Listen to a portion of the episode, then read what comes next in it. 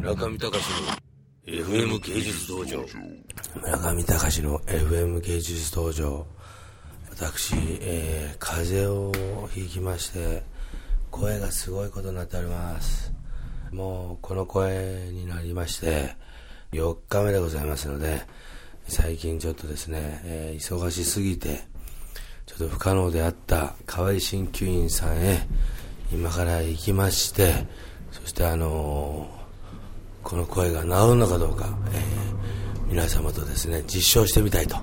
あ、こう思うわけでございます。今ですね。火曜日の朝、えー、10時。河合鍼灸院さんには、えー、いろいろとお世話になりつつですね、えー、いろいろとわがままを言わせていただいてますけれども、えー、今立川君の運転する車に乗り込みまして、えー、一路、えー、河合鍼灸院へと向かいたいと思います。えー、もうここ2年ほどですね、えー、河合先生のところにお世話になって、まあ、正直、風知らずで、えー、過ごしてまいりましたけど、えー、ハリパワーがなくなった瞬間から、えー、このようなあ惨劇になってしまいまして、えー、もう喉が痛いとかっていうレベルじゃなくですね、声が出ません。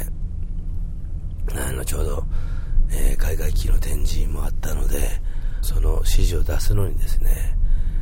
日頃だと、バカ野郎と、もう今元気ありませんけど、バカラバカ野郎と。言えるところが言えないので、えー、メガホンを買ってまいりまして、えー、このダミン声で持っててですね、マイクで持って、覚醒器で持って、なんとか、バカ野郎と。伝えてみようじゃないかと、試してみたんですけど、覚醒器がですね、声が割れてしまって、バカ野郎って言うと何言ってるかわからないので、えー、働いてるみんながですね、何ですかと聞き直されてしまって、非常に間抜けな状態になりました。まあ、そうこう言ってるうちにですね、中国大使館を抜け、ナチュラルローソンに、えー、が、を右手に見ながらですね、左手には、三木自動車有限会社と、まあ、そういうロケーションで、旧テレ朝通りを一路、河合新球児さんに向かっておりますけれども、とにかくですね、あとこの前、あの、そういえば、あの、風水の先生に、ちょっと台湾からいらっしゃった風水の先生に見ていただきましたが、パッと見て一言言われたのがですね、心臓と肺が危ないと。そしてあの、腰と首が危ないと。まあ、あの、私の、寝ているソファーベッドを見てですね、腰と首が危ないと。えー、これはまあ、風水の先生じゃなくてもわかるんじゃないかっていうような部分ではありましたが、しかし僕意外だったのはその肺と心臓。今もですね、あの、こう、声を出して皆さんにとっては別に普通のダミ声にしか聞こえないかもしれませんが、私ですね、今、あの、気管の方までですね、正直、痛いです。これ炎症が多分気管の方まで行っちゃって気管支炎になってると思います、これ。よくあのね、老人化するっていう時には、だいたい呼吸器か、手足の怪我で、まあ、そこから老化が始まるって言いますけど、私、やってますね、次々と。あの、昨年は、ロサンゼルスの自動車から降りる時に、道へこけて、肩を脱臼してしまいましたが、脱臼直後にですね、えー、格闘家がよく行っているように、えいやと、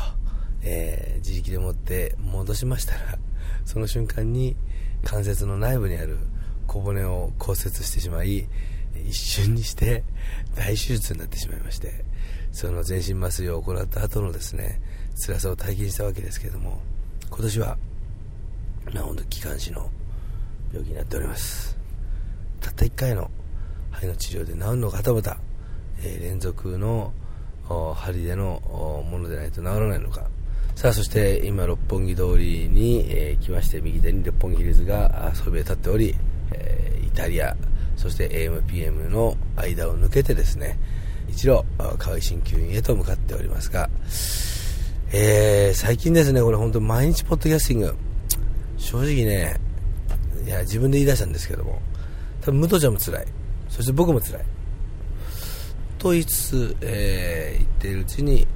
河合鍼灸院に、えー、到着しました、えー、立川さんじゃあ右手のドアを開けてくださいと。は